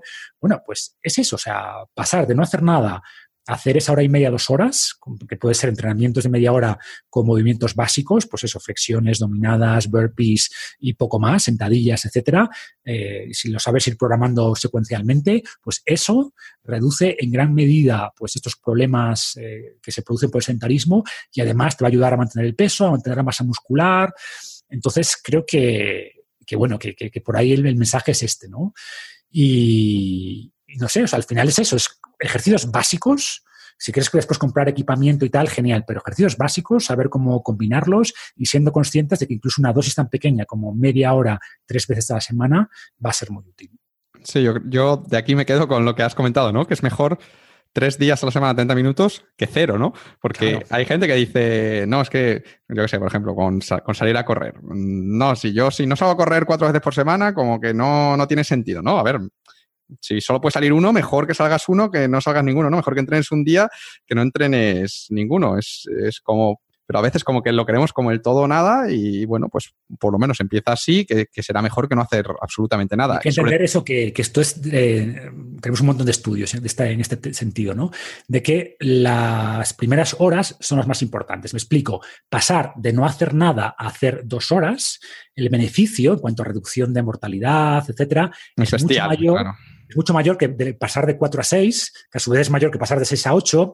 Es decir, más no es mejor tampoco, ¿no? Entonces, esa primera dosis inicial, pasar de no hacer nada, llevar una vida sedentaria, como hace el 60% de la población, y no me lo invento el número, es así, 60% de la gente en España reconoce no hacer nada de ejercicio, pues pasar de, de, nada a hora y media a la semana, que coño, es un tema de prioridades, como decíamos antes, tiene un impacto a nivel digamos, de físico, por supuesto, pero a nivel de reducción de enfermedades, brutal, ¿no? Entonces, merece la pena hacer ese pequeño esfuerzo.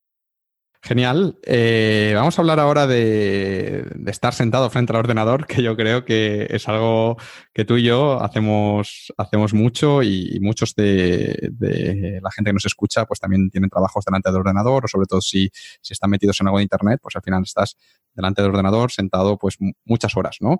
Y he leído en tu blog que esto pues es, es bastante malo, que es bastante malo, eh, por ejemplo, que es uno de los motivos por el cual no podemos sentarnos con, sentadilla, como hablábamos antes, y, demás, ¿no? Entonces, quería que si puede ser que nos expliques un poco por qué es malo, para que entendamos por qué le estás sentado en una silla, que es súper cómoda y te has gastado 300 euros en la silla ergonómica, porque esto es malo, y qué problemas puede causarnos y cómo evitar estos problemas, qué, podemos hacer.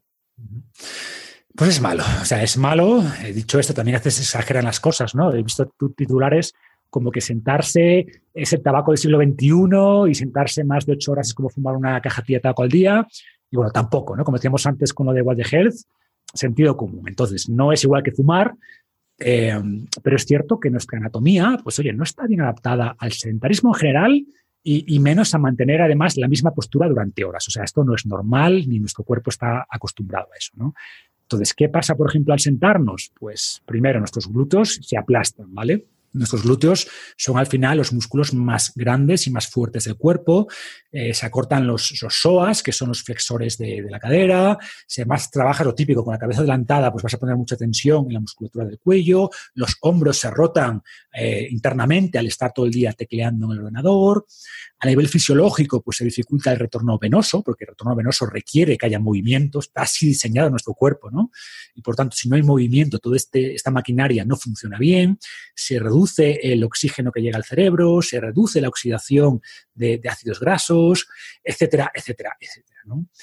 Y además no solo el tiempo que pasamos sentados, sino la duración de cada sentada, vamos a decir, ¿no? Es decir, tenemos estudios, por ejemplo, que indican que a igualdad de tiempo total sentados, los que hacen más descanso, o sea, por ejemplo, que se levantan cada media hora, pues tienen menos riesgo de enfermedad coronaria que los que descansan con menos frecuencia. Y, repito, aunque el tiempo total sentado sea el mismo. Uno de los primeros estudios de los años 50, creo que fue el de Morrison, que lo que hacían era pues, ver cuáles las tasas de enfermedad y mortalidad en base a la profesión, ¿no? Y salían cosas súper curiosas. Por ejemplo, en los típicos autobuses de Londres, los de dos plantas, los conductores de autobús tenían el doble de mortalidad que los que validaban los tickets. Y esto, oye, pero esto es más o menos casi el mismo, el mismo trabajo, ¿no? Que van de pie. Exacto. La diferencia es que ni siquiera ¿eh? iban sentados, pero en cada parada se levantaban. Para, igual de vez en cuando hasta subían a la planta superior. Entonces, esos pequeños descansos de, oye, en cada parada me levanto un, minuto, chequeo los tickets y me vuelvo a sentar, cosas tan pequeñas como esas, a largo plazo, pues reducían a la mitad la mortalidad, ¿no? Eh, esas pequeñas, pequeñas dosis de movimiento en realidad. Entonces, bueno, ¿qué podemos hacer? Bueno, pues yo recomiendo, primero, acostumbrarse a trabajar parte del día de pie, por ejemplo, ahorrarse parte del dinero de esa silla que decías ergonómica de 300 euros, pues comprarte un standing desk, que ahora están baratos. Eh, o si no, pues colocas una caja encima de la mesa, que también sirve, y pones ahí el portátil. Eh, y ojo, tampoco se trata de estar todo el día de pie, ¿vale? Sino alternar. Al final nuestro cuerpo lo que requiere es cambiar de posturas. Tampoco quiere estar todo el día de pie, pero es variar, ¿no? Antes estábamos en el suelo sentados, en una roca, de pie, etcétera. Entonces yo, por ejemplo, pues igual estoy 40 minutos de pie y después me siento un rato y después me vuelvo a levantar. O ahora que estoy hablando contigo, pues eh, no sé cuántas horas llevamos ya, unas cuantas, ¿no? Pues estoy de pie, ¿vale? Cambiando de postura. Pues esto ayuda mucho, ¿no? Y después, ya por último, pues tomar esos descansos que decíamos, cada 30 minutos por decir algo. Si estás, eh, eh, pues estás tentado, te levantas, estiras un poco, haces un poquito de trabajo de movilidad si haces 5 o 10 sentadillas, pues mucho mejor. Y en el fondo, eso, introduces pequeñas dosis de movimiento a lo largo del día. Genial, muchísimas gracias por los consejos. Ahora te quiero pedir un consejo más, esto a título personal, que es ¿qué tengo que hacer para conseguir tocarme la punta de los pies sin doblar las rodillas? Porque eh, es como desde pequeño ha sido como algo que he sido incapaz, como si, estuviese hecho de, metal y además me da mucha rabia cuando está la gente estirando y yo, llego en plan un poco por, las espinillas y, macho, no, no hay manera, ¿eh? He estado, ha habido épocas que he estado haciendo eh, estiramientos todas las mañanas eh, y tal, pero no, no consigo y ya no sé si es que he nacido con los brazos muy cortos y las piernas muy largas o que paso mucho tiempo sentado o qué es, ¿no? ¿Qué, ¿Qué plan me pones para que, yo qué sé, en tres meses o en seis meses eh, logre y te mando una foto y te diga, mira Marcos, lo he conseguido? Vamos a ver, vamos a ver. normalmente el problema, problema sobre, más allá de particularidades anatómicas que ocurren, ¿no? Los brazos cortos, pues te va a costar un poquito más, ¿no? Pero bueno, yo creo, no creo que sea tu caso. O sea, normalmente aquí el problema suele estar en los gemelos o los isquiosurales, ¿no? Los dos músculos detrás de los muslos.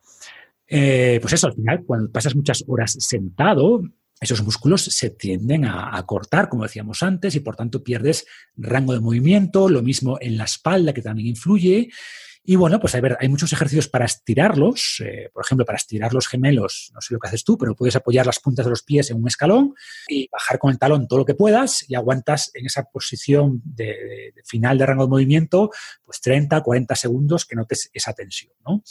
Después, me gusta mucho el foam roller, rollo espuma. ¿Tienes uno? No, no tengo, no tengo.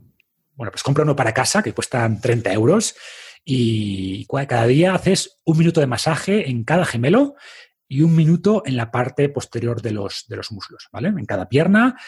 Y haces el estiramiento de gemelos que te comento en el escalón, también 30 segundos por pierna. Y después de eso intentas tocarte los pies, ¿vale? Intentando llegar lo más lejos que puedas, aguantas en esa posición 30 segundos, descansas 30 segundos y repites 30 segundos. Estos son 5 minutos, ¿vale? Y después hay, hay hacks que igual a ti te vienen bien o truquitos. Por ejemplo, si empiezas el movimiento con lo que se llama eh, retroversión pélvica, que sería como si empujaras la cadera hacia adelante, como apretando un poquito los glúteos, ¿qué haces? Estás reduciendo la, tensión en los isquiosurales y verás que al doblar la cintura vas a llegar pues igual 3 o 5 centímetros más abajo que si inicias el movimiento con anteversión pélvica, que esto es normal, que es como cuando la cadera está como hacia atrás, ¿no? Como cola de pato, por así decirlo. Solo intentando cambiarla, ajustar la, cadera al principio, vas a ver que sin hacer nada ganas esos 3-5 centímetros porque los, los esquisurales eh, inician el movimiento con un poquito menos estirados. ¿no? Y, bueno, pues esto sería, o dedica 5 minutos al día a esto y vas a ver que en pocas semanas te estás tocando las puntas de los pies sin problema. Así que bueno, espero, espero esa foto. no, no, tenía ni idea de que los gemelos influyesen en esto. Pensaba que los isquios sí, pero los gemelos no. También, también, sí. Toda la cadena posterior te va, te va a limitar ese movimiento. Ah, qué bueno, qué bueno. Bueno, pues ya la hago. Muchísimas gracias. Te mandaré la foto, la subiré al, blog, a las redes sociales, prometido. Y, la última pregunta ya para cerrar el, bloque de, salud, que es una pregunta que, me pasó justo ayer un, lector del blog, un, alumno de un curso que es súper fan tuyo, y me dice, Ángel, pregúntale a Marcos que si mañana fuese elegido ministro de, salud, de sanidad aquí en España, que cuáles serían las primeras medidas que, implantaría. Y me pareció muy buena pregunta, digo, bueno, se la, se la voy a hacer, a ver qué, me responde. La pregunta complicada. Bueno, primero, no, no, no, se me daría bien la política, pero, pero a ver, yo, yo, yo distinguiría dos tipos de medidas, ¿no? Unas medidas más cortoplacistas que creo que se pueden implementar a corto plazo y otras que son las realmente importantes, pero que son medidas mucho más complicadas y que sea un planteamiento, sea una especie de acuerdo social entre todos los partidos, tipo en plan como los acuerdos para las pensiones, decir, oye, nos comprometemos en que la salud de la gente es importante y que vamos a hacer estas cosas, ¿no? ¿Cuál es el gran problema de España, bueno, de España, de muchos países que la visión de la salud está mal planteada. Entonces, claro, el problema es que el sistema está mal plantado desde la base. Entonces, se entiende por salud gastar en sistema de salud, pensando que el sistema de salud es eso, que el sistema sanitario es salud. Y no es cierto. O sea, cuando vas al sistema de salud ya es porque estás enfermo, generalmente, ¿no? Entonces ya algo falla. Hay que ir a un esquema preventivo de verdad. Y la prevención no es hacerse analíticas, no es hacerse mamografías. Esa no es la prevención real. La prevención real es tener un entorno que sea conducente a la salud verdadera, ¿no? Que facilite que comas bien, que facilite que hagas ejercicio, etcétera, etcétera. Entonces, como decía, yo veo medidas de corto plazo y de largo plazo. Corto plazo, cambiar los incentivos. No tiene sentido que, tú pagues, yo qué sé, un 21% de IVA si quieres apuntarte a, a un gimnasio, ¿vale? O sea, y pagues un 7% de IVA si quieres ir a ver un partido de fútbol, porque eso tiene IVA reducido porque, claro, eso es cultura, ¿no? No tiene sentido. O sea, si quiero ver un deporte, 7%. Si quiero hacer deporte, 21%. No. O sea, tenemos que aplicar IVAs reducidos o, cero IVAs a las cosas que realmente eh, mejoran la salud. Entonces, deberíamos lograr eh, cambiar el esquema, como digo, de, las cosas que tasamos, las cosas que ayudan a la salud no tasarlas, o tasar, no solo tasarlas, sino subvencionarlas, ¿vale? Porque voy un paso más lejos. No es que no te cobre el 21% de IVA por ir al gimnasio, que es una, auténtica locura, sino que debería haber gimnasios en los hospitales, ¿no? Eh, y debería haber prescripciones médicas. En vez de irte con la pastilla del doctor, ¿vale? Con la estatina, eh, porque tienes colesterol alto, no, señor, usted se va con esta prescripción de hacer ejercicio, que tiene un gimnasio gratuito y tiene además esta comida subvencionada, de comida de calidad, ¿no?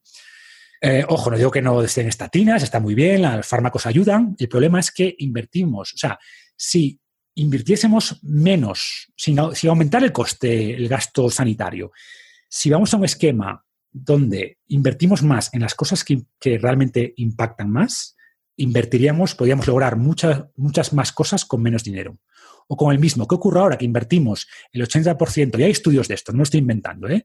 Bueno, el número 80% me lo invento, pero el mensaje es que invertimos muchísimo dinero en fármacos, en biomedicina, en maquinaria, que sabemos que tiene un, impacto marginal, ojo, lo tiene, pero es marginal.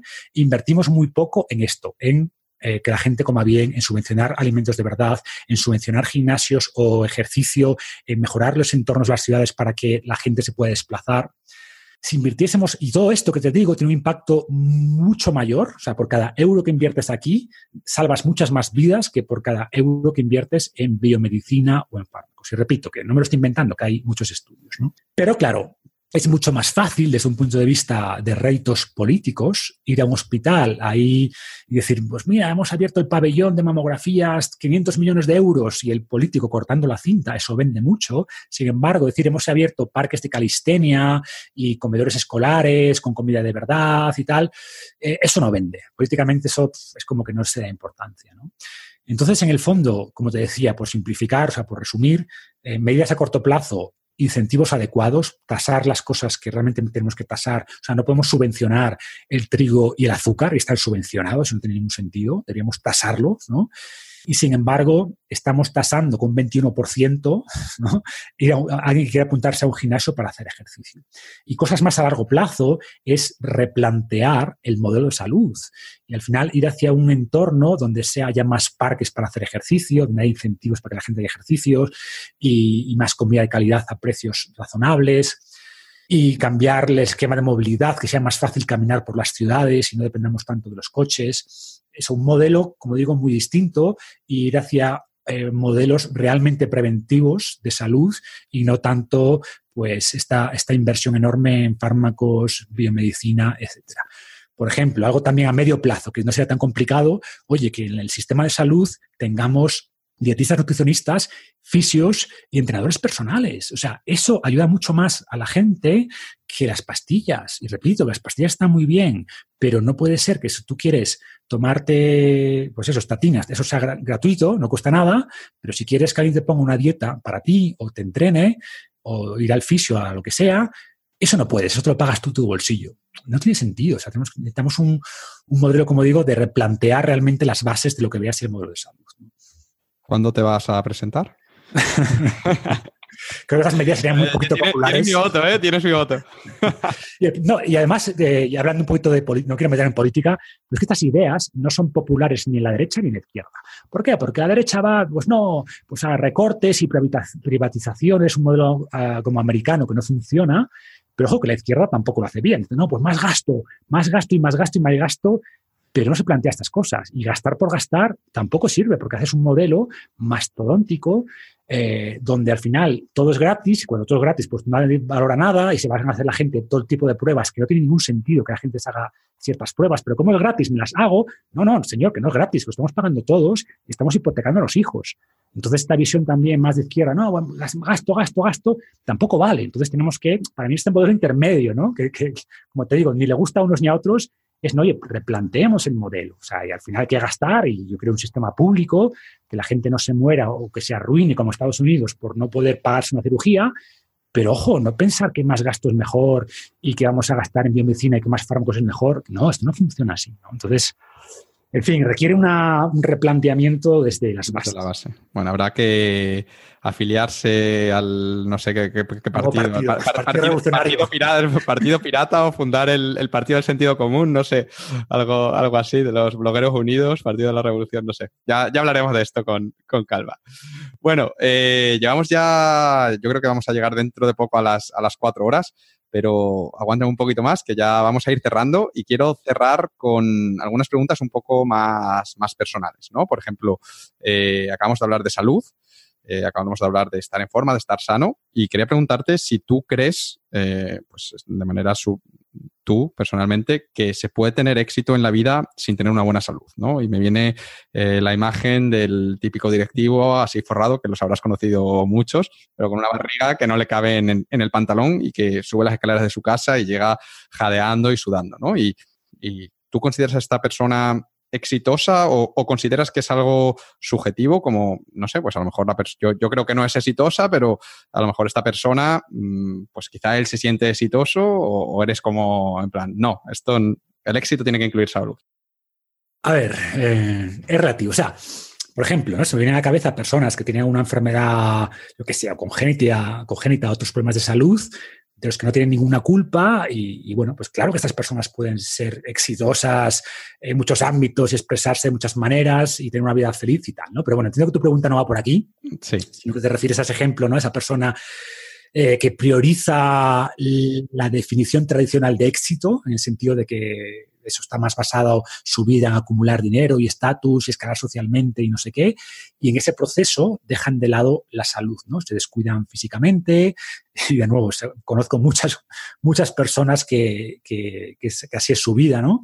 Muchos eran compañeros míos. Y personalmente no los considero exitosos bajo mi definición de éxito. Yo repito, mi definición, ¿no? Que implica, pues eso, una vida equilibrada, podríamos decir, aunque no me gusta esa palabra, pero bueno, eh, que tiene, considera múltiples dimensiones. Y a ver, el aspecto profesional o económico es una dimensión importante, ¿no? yo creo, y para mí es importante, pero no puede ser la única, ¿vale? Y yo diría que, que, de hecho, que no puede ser la más importante. especialmente en estos casos, ¿no? O sea, yo entendería que alguien que tenga problemas para pagar la hipoteca o el alquiler, pues oye, que la parte económica sea lo más importante, ¿vale? La que tenga más urgencia en ese momento en su vida, pero si ya estás en ese escalón de seguridad que decíamos antes, la jerarquía de Maslow, ¿no? Pues seguir persiguiendo dinero a toda costa, creo que es un error, es un, sesgo cognitivo que no tiene ningún sentido, ¿no? Y, y, además es que sin salud va a llegar un punto que tampoco vas a disfrutar la vida por mucho dinero que tengas. Y de hecho, la falta de salud y la falta de energía, como decíamos antes, va a interferir con tu vida profesional y por tanto va a limitar tus ingresos futuros. Entonces, eh, no sé, para mí el éxito, al igual que el fitness, ¿no? Eh, buscamos ese fitness equilibrado con muchas capacidades, pues la vida es un poco lo mismo. O sea, hay una parte que es ganar dinero, sin duda, eh, pero ojo, también, a ver, y ser respetado en tu campo, creo también ese aspecto de reconocimiento que decíamos antes para mí es importante. Pero también requieres eso, ¿no? Tener un propósito para ser exitoso, disfrutar lo que haces, que también antes hablamos de eso, sentirte a gusto con tu cuerpo, ¿vale? Porque al final veo mucho paralelismo ¿no? entre, esta idea de éxito y, la que decíamos antes, de estar sano, con esta visión más global. ¿no? incluiría también la parte psicológica y todo esto, pues para mí sería la definición de, éxito. Genial. Marcos, actualmente, ¿cómo es tu, día a día? Cuéntanos un poco, mm, pues eso, cuál es tu jornada laboral, eh, pues si trabajas varios días a la semana, todos los días, un poco como si entrenas todos los días, un poco para que nos hagamos una idea de cómo es la, vida de Marcos Vázquez. Pues a, ver, pasa que empiezo diciendo que yo soy poco amigo de las rutinas. Entonces, eh, varía, varía bastante, ¿no? Y además viajo mucho, y cambio de entorno, si cuando cambio de entorno cambio un poco de rutina. Sí, a mí también me pasa. Claro, te, te diría que lo más parecido a una rutina que tengo sería levantarme, ¿vale? Sin despertador en el 90% de las veces, salvo que tenga un vuelo o algún compromiso temprano, lo que sea. Y siempre me costó levantarme por la mañana. O sea, de hecho, en la universidad era de los que pedía el turno de la tarde para no tener que madrugar. Pero ahora no, ahora me levanto eso de manera natural a las seis, seis y media de la mañana. Eh, bebo, un, vaso de agua, pongo el café. Mientras sale el café, dedico algo de tiempo, y esto sí intento mantenerlo, aunque no siempre lo hago, pues a pensar en el día, ¿no? Eh, un diario escrito a mano, o si es lunes, dedico un poco más de tiempo a, planificar la semana, o sea, qué cosas quiero conseguir esta semana más o menos, o si es viernes, a, reflexionar, oye, qué he hecho en la semana, qué logré, qué no, qué temas tengo pendientes, etcétera. Y, y, bueno, pues en ese proceso más o menos el café ya está listo, así que me sirvo el café, me pongo a trabajar Suelo empezar leyendo el correo, eh, que sé que hay gente que dice que esto está fatal, que te metes ahí y tal, pero yo reconozco que a primera hora todavía como que necesito que... algo fácil, ¿no? Algo, algo fácil, que no requiera pensar mucho. Entonces, por ejemplo, hago esto, ¿no? Mira el correo, además me da la tranquilidad de que el mundo no se ha ido a la mierda cuando estaba durmiendo, de que no hay ninguna crisis, que por suerte tengo pocas ahora, antes cuando en mi vida pasada era crisis a diario. Eh, y bueno, pues ya con esto empiezo a trabajar, ¿no? Pero lo que te decía antes, oye, pues un rato el artículo del día o un rato el, programa o el libro que esté trabajando, lo que sea, pues lo que hasta que me canse. Eso a veces aplico el, enfoque este de, eh, te sumará el de el del tomate, ¿vale? El método ah, sí, el pomodoro este, sí. Eh, a veces no, simplemente trabajo hasta que me canso, que pueden ser 40 minutos, una hora, y en esos descansos, pues lo que te decía antes, hay un poquito de movimiento, estirarme, aprovecho esos descansos para hacer tareas, pues igual me meto en la comunidad de Facebook, un rato a responder preguntas, a ver qué se mueve por ahí, eh, a cosas que me, bajan un poquito el nivel de, intensidad intelectual, ¿no? cosas que requieren menos concentración. Eh, después, como ¿vale? Solemos comer temprano, tipo una de la tarde. Trabajo otro rato por la tarde. Para la tarde suelo dejar cosas menos demandantes cognitivamente hablando. Pues yo qué sé, eh, temas de networking para la gente que entrevistar en el podcast, o preparar una entrevista, o revisar estudios, papers, suelo hacerlo por la tarde, que es más fácil que, crear, ¿no? O temas administrativos o lo que, o lo que toque, ¿no? Y después suelo entrenar por la tarde, como a las 5, no todos los días, pero sí intento al menos 5 veces a la semana. Eh, después de entrenar, si estoy en Vallarta, en la casa de la playa, pues bajo a dar un pañito a la playa, eso es necesario. Después ceno como temprano, como a las 7. Y después de cenar, pues oye, o salimos a dar un paseo, o vemos una serie Netflix, eh, o meditamos algunos días. Y tipo 9 me pongo a leer, siempre intento dedicar una hora al día a leer libros de todo tipo, muchas veces relacionadas con salud, muchas veces no. Creo que hay que, tener una, hay que leer de muchas cosas. Y a las 10, 10 y media, pues nada, ya estoy pensando en, o estoy pensando, estoy con el pijama y, para la cama, ¿no? Y ya estoy listo para, para dormir. Y sería un día típico, pero como te digo, la mayoría de días no son así. No se cumplen, sí, sí. La mayoría de días no son típicos, por definición, ¿no? Pues, entonces hay días que, oye, igual por la mañana pues no me siento centrado y, me bajo a la playa a media mañana o entreno antes de comer eh, o lo que sea, o me meto en la sauna media hora para que me gusta mucho, ¿no? La sauna me ayuda a concentrarme. Entonces, bueno, creo que las rutinas son buenas. Ojo, creo que tener una rutina te ayuda a saber, oye, que tu cerebro sepa lo que tiene que esperar ese día, lo que va a ocurrir ese día. Pero creo que no tenemos que ser esclavos de las rutinas, ¿no? Y al final, dado que gente como tú, como yo, tenemos mucha libertad también, pues bueno, me gusta hacer uso de esa libertad y al final también guiarte un poco por lo que te apetece hacer en el día, ¿no?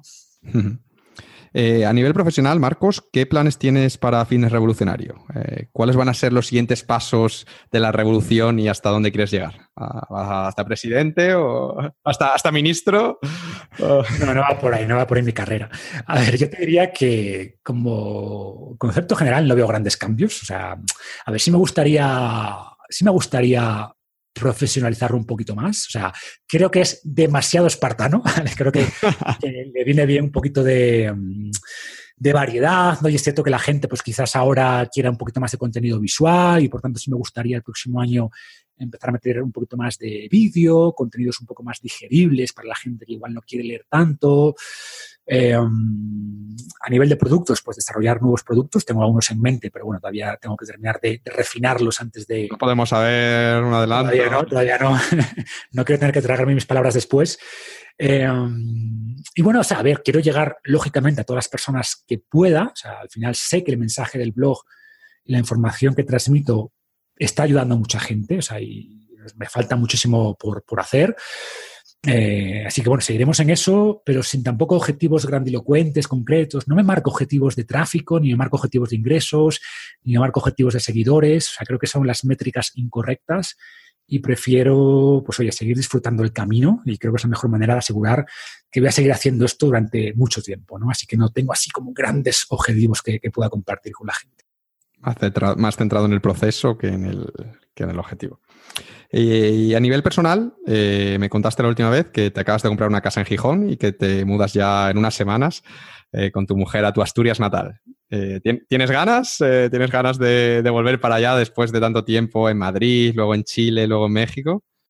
Pues sí, sí, sí, la verdad, la verdad que como siempre, ¿no? Con el corazón dividido. Es decir, que, que he tenido la suerte de vivir en muchos sitios y en todos los sitios que he vivido lo he considerado mi hogar. ¿No? En el sentido de que no era los que estaba deseando volver a casa porque no se encontraba, no sé si es por porque soy así, me adapto fácil a los cambios o he tenido suerte con, con la gente que me he encontrado en cada sitio, pero siempre he conseguido sentirme como en mi hogar, en todos los sitios en los que he vivido, pero es evidente que, que, que sí que tienes un poco ganas de volver a los orígenes, ¿no? Y a tus amigos de siempre, tu familia, y, bueno, pues siguiendo además con el tema de la rutina, creo que los cambios te mantienen joven.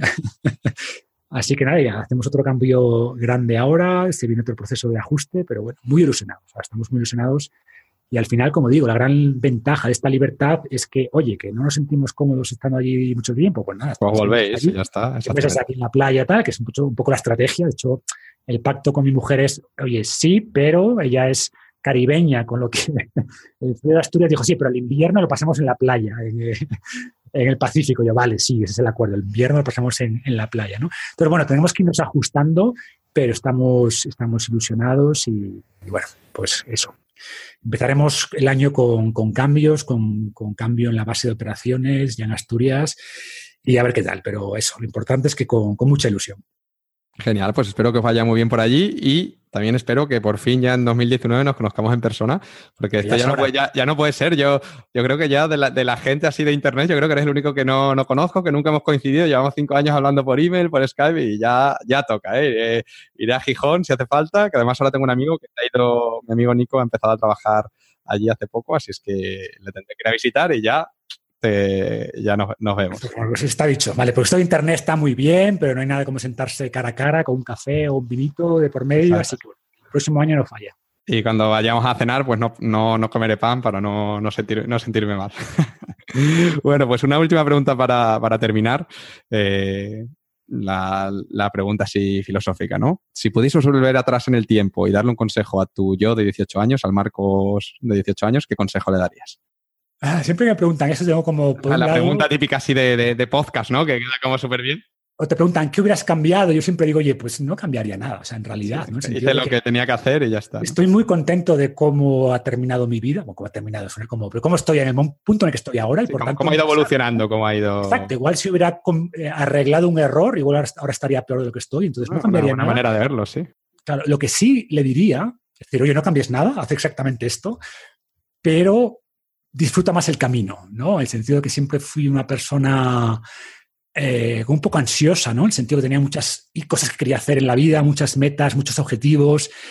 Y creo que a veces, pues eso, no disfrute el presente por ansias del futuro, ¿no? Y está muy bien, sin duda, tener estos objetivos y trabajar duro para conseguirlos, pero sin perder de vista las cosas que tienes ahora. Esas cosas pasan la gente desaparece, ¿no? Y, los, y las cosas que has por sentado que van a estar siempre, te das cuenta que no van a estar ahí siempre. Entonces, en resumen, le diría eso de, oye, persigue lo que quieres, ¿no? Trabaja duro por lo que quieres, pero no te olvides de disfrutar lo que tienes ahora. Pues me parece muy buen consejo y un punto perfecto para terminar la entrevista con esta frase así mítica. Eh, Marcos, ¿dónde pueden encontrarte los oyentes y dónde pueden obtener más información sobre tu trabajo, tus libros, tus programas? Y... Pues finalrevolucionario.com, digamos, es el centro de todo. Ahí están los programas, los artículos, el podcast, eh, enlaces a, redes sociales, así que bueno, esa es la, entrada de mi casa en internet, así que si van ahí, finderevolucionario.com, tendrán toda la información. Genial, pues pondré el enlace, el primero, en las, notas de, este episodio. Pues nada, Marcos, que muchísimas gracias por dedicarme. Yo creo que han sido cuatro horas, creo que vamos a batir el récord de, de, duración, pero bueno, que lo avisé, lo avisé al principio, así es que el que avisa no es, no es traidor. La verdad es que se me ha pasado el tiempo volando. Eh, no hemos tenido ni que parar para ir al baño ni nada, hemos, ha sido todo de una vez y yo la verdad es que he estado súper atento todo el tiempo porque siempre es un placer escucharte, eres un, para mí eres como un, como un sabio, ¿no?